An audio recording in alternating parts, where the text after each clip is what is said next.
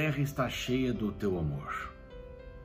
Senhor, ensina-me os teus decretos, Salmo 119, 64. O que esse texto diz? Diz que ao nosso redor a natureza é exuberante. É uma pena a gente morar num centro de concreto, mas sempre a gente coloca uma planta, né? Tem essa planta que é verdadeira, essa aqui é só cenográfica. Esse daqui dura um tempão, um tempão. Antúrio. Gosta do sol não muito forte e tal, mas eu, eu louvo a Deus que ela tem várias flores ali. Tem que ficar sempre perto da janela. tem uns pássaros que vêm aqui. Gostam de beber água nos recipientes que temos ali. Esses dias um, uma maritaca estava dentro de, dessa nossa frente aqui. Há uma tela, não é? Há uma tela e ela conseguiu passar e não conseguia sair. Eu gostei porque ficou cantando aí, talvez desesperado, até que eu ajudei, ela passou por um, por um buraquinho ali e foi embora.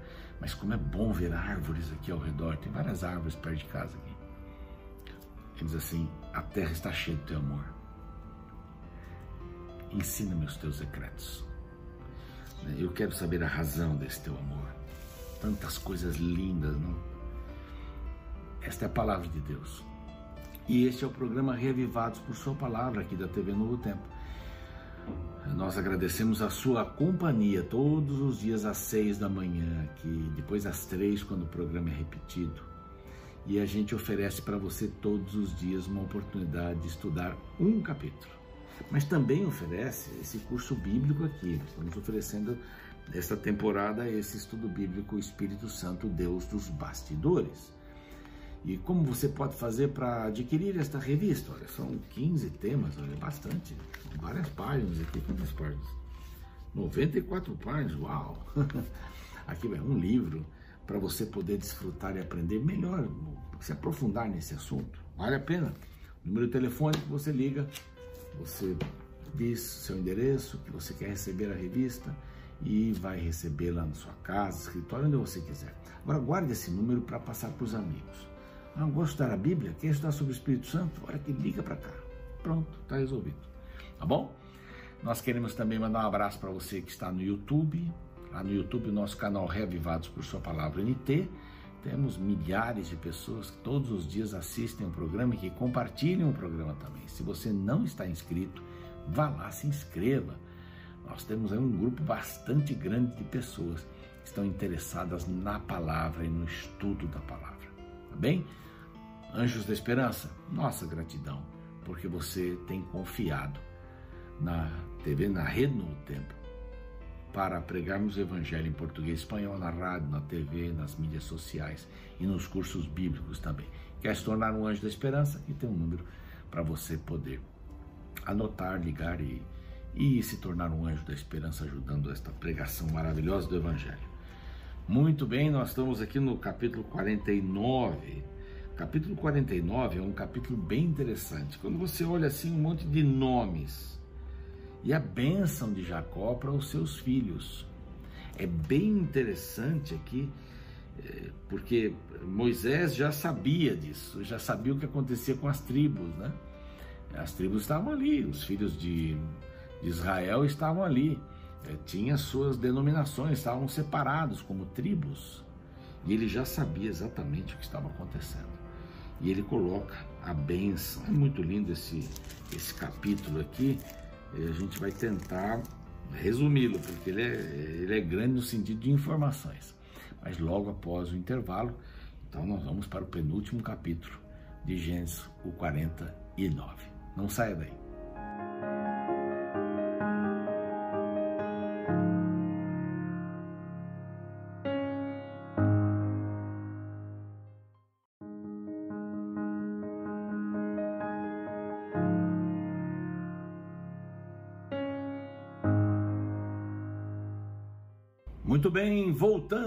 Agora com o seu programa Reavivados por Sua Palavra aqui da TV Novo Tempo.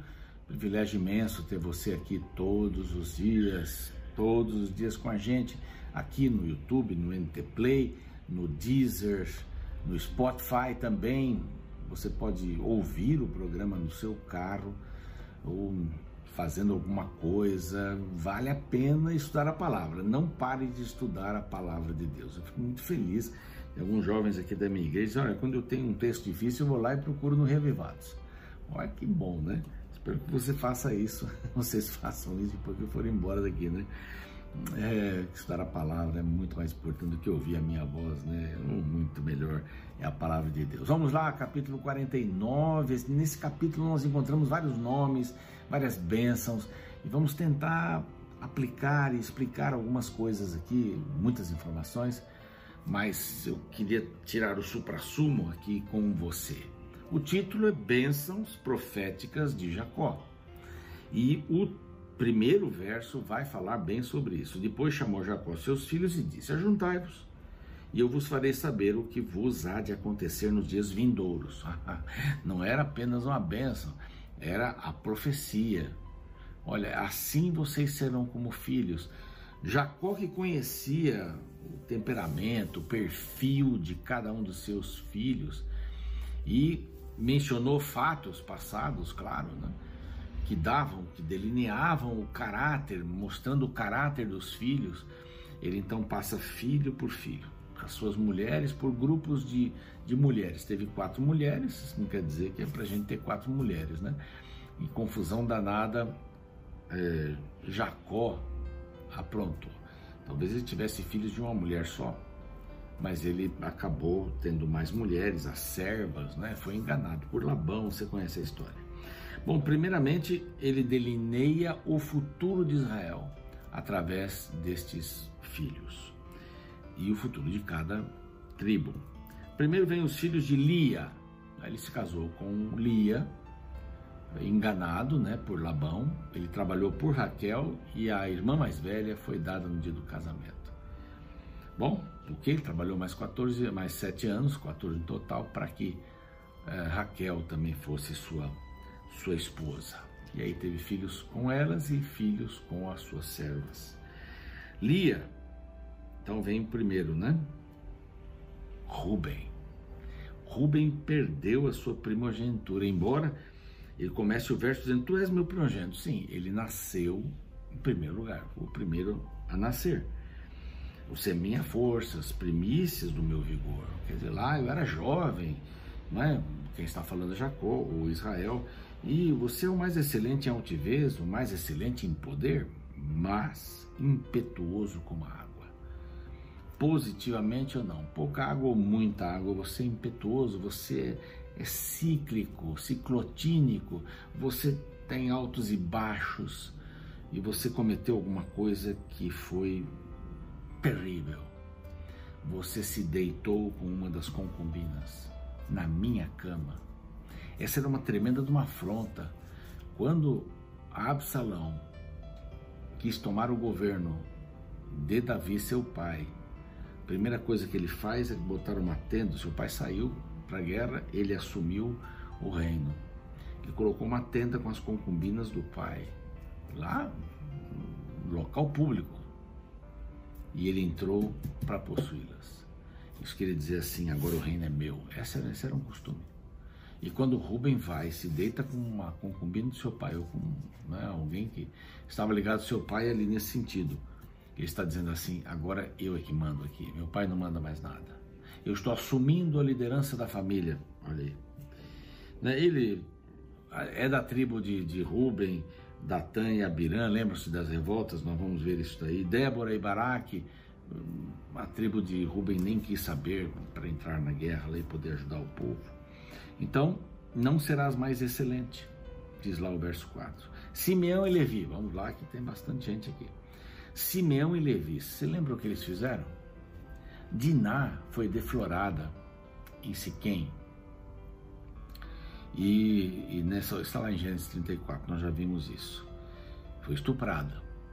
E eles ficaram violentos. Pegaram a espada, disseram que podiam dar a irmã para que eles casassem o príncipe se casasse e quando ele disse, bom, mas vocês têm que ser circuncidados, eles foram circuncidados no terceiro dia de dor tremenda, eles foram lá e mataram todos os homens, tremendo. É? Então, muito carnal. Então, diz assim: as suas espadas são instrumentos de violência, no seu conselho não entre minha né, no seu conselho, não entre minha alma com o seu agrupamento, minha glória não se ajunte, porque o seu furor mataram homens, e na sua vontade perversa já retaram, deixaram inválidos os touros, né? Já retar, é, é, tirar a, a gentalha do touro. Vocês já retaram aquele povo, né? Então, vocês vão ser espalhados ele diz duas coisas: divididos e espalhados. Levi, 48 cidades espalhadas, cidades dos levitas.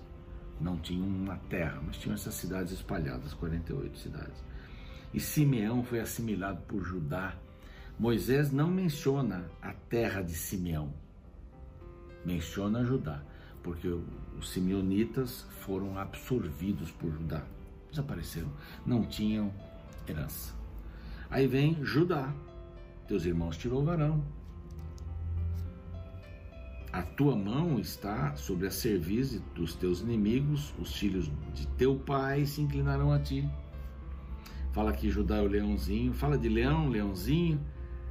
É, na realidade, é, ele não menciona aqui o pecado de, de Judá com Tamar, que era sua nora e não teve filhos e ele esqueceu porque o filho menor ele não entregou, porque vai que ele morra também. Então ela se preparou como prostituta, você lembra, né? Ficou no caminho e teve um filho dela. É bem complicado esse negócio aqui. Mas ele não menciona aqui. Não menciona. Ele foi fiador de Benjamim. Então ele tinha um valor. Tinha um valor. Ele livrou José da morte. Então é, Jacó leva em consideração Judá. E de Judá sairia o guia, né? o rei, rei dos reis. Aqui diz: o cetro não se arredará de Judá, nem o bastão de entre os seus pés, até que venha Siló. Siló, muitos creem que é Jesus aqui, era o Messias. Essa é a ideia. Bom, tem mais informações aqui, fala da videira vai ser tão bom que aqui usa algumas expressões até estranhas. Ele amarrará o seu jumentinho na videira. Ninguém amarra o jumentinho na videira. Vai fazer coisas é, fora do comum, né? A videira mais excelente, né? Lavará suas vestes em vinho. Coisas estranhas. 11 e 12 falam que coisas extraordinárias aconteceriam através dele. E aqui a gente pode encontrar o Messias, né? o verso 13, deixa eu correr aqui, né? Zebulon habitará na Praia dos Mares. Era uma rota entre Galileia e Damasco, e eles acabaram depois é, tendo um bom dinheiro aí através dessa rota. Os da tribo de, de Zebulon, ao contrário de Ruben, ajudaram na batalha de Débora e Baraque, não é? Ah, que mais? É, o seu limite será até Sidom, que é a praia, né? Issacar é jumento de fortes ossos, agricultura era forte, né? Ah, tremendos em contendas, né? É, fariam coisas assim. É, deles é dito que eles conheceriam os, dos, os tempos e saberiam o que fazer. Moisés menciona isso. Então, era um povo trabalhador, trabalhador, eram guerreiros. É, verso 16, agora vem os filhos de Bila. Ela menciona aqui um filho e depois pula dois de Zilpa e volta a falar sobre Naftali, que é outro filho. Então, Dan e Naftali são filhos de, Z, de Bila. Mas tem aqui, não sei porquê, não, não tenho nem ideia porque que ele pulou e colocou dois aqui de Zilpa no caminho, né? Mas ele fala de Bila, é, Dan, os filhos de Bila, ele, Dan julgará o seu povo. E daí saíram vários juízes, inclusive Sansão saiu desse povo de Dan. Dan é, é a serpente junto ao caminho, uma víbora junto à vereda que morde os talões dos cavalos, bem na, na, parte de baixo, deixa o cavalo passar e pumba, né? A tua salvação espera, Senhor. Quer dizer, eu espero que eles sejam salvos, né? O, no Apocalipse 7 as tribos são mencionadas e Dan não é mencionado. é a tribo de Dan que faz a divisa entre Israel e Judá, depois nós vamos ver mais para frente, e onde Jeroboão colocou dois bezerros. Uh, eles introduzem o culto a ídolos. Eles eram muito fortes nisso, culto a ídolos. Então, eu estava falando sobre o futuro dessa tribo. Aí vem os dois filhos de Zila, uh, de Zilpa, perdão, é Bila, agora Zilpa, e depois o último filho de Bila, verso 21. Gade e Aser. Gade, uma tribo valente, ajudou muito Davi, eram guerreiros. Gade quer dizer guerreiro, guerrilha. Uh, Aser, o seu pão será abundante. Alguns dizem que eles seriam exímios é, cozinheiros. Aqui eles trabalhavam com trigo e com azeite, as terras férteis seria venturoso e feliz, e agora vem Naftali fechando lá em cima uh, o seu irmão Dan e Naftali, filhos de Bila. Né? Naftali é uma gazela solta. Então, é, mensageiro, corre para lá, corre para cá. Tiveram várias vitórias aqui é, como, como povo, como tribo, né? Eles eram tinha vários cânticos também. Uh, e agora vem Raquel. Raquel tem dois filhos, verso 22, verso 27. José e Benjamim. Há uma bênção muito grande aqui. Cinco vezes é mencionado bênção aqui no, no verso 25 e 26. Pelo teu, pelo, é, pelo Deus, o teu Pai, o qual te ajudará, e pelo Todo-Poderoso, o qual te abençoará com bênçãos dos altos céus, bênçãos das profundezas, bênçãos dos seios da madre, as bênçãos do teu pai, cinco vezes mencionada aqui a questão da bênção. Este substituiu o primogênito na realidade. José é um ramo frutífero. José é um ramo frutífero de Efraim. Né? José é um ramo frutífero junto à fonte, seus galhos se estendem. É impossível confinar José. É impossível prender José, não, você não vai conseguir prender, Deus tem planos maravilhosos. Fala dos flecheiros aqui, ah, muitas vezes os flecheiros são ligados a mentiras, muitas mentiras sobre ele, mas ninguém consegue confinar José porque Deus tem um plano. Uh, fala do Deus poderoso de Jacó, do pastor, da pedra e do Todo-Poderoso. Várias menções a respeito de Deus aqui. E Benjamim, Benjamim é, eram arqueiros, atiradores de funda. O rei Saul sai desta tribo é, de Benjamim, Jonatas, portanto, também da tribo de Benjamim, amigos de, de Davi. E são essas doze tribos. E por favor, me sepulte no campo de Efron, o Eteu, na caverna que tem ali. Na caverna que está no campo de Macpela, fronte, fronteiro a Manre, na terra de Canaã. Lá Abraão estava lá. E ele diz assim: Abraão e Sara, verso 31. Isaac e Rebeca, sua mulher. E ali sepultei Lia. Raquel não estava lá, lembra?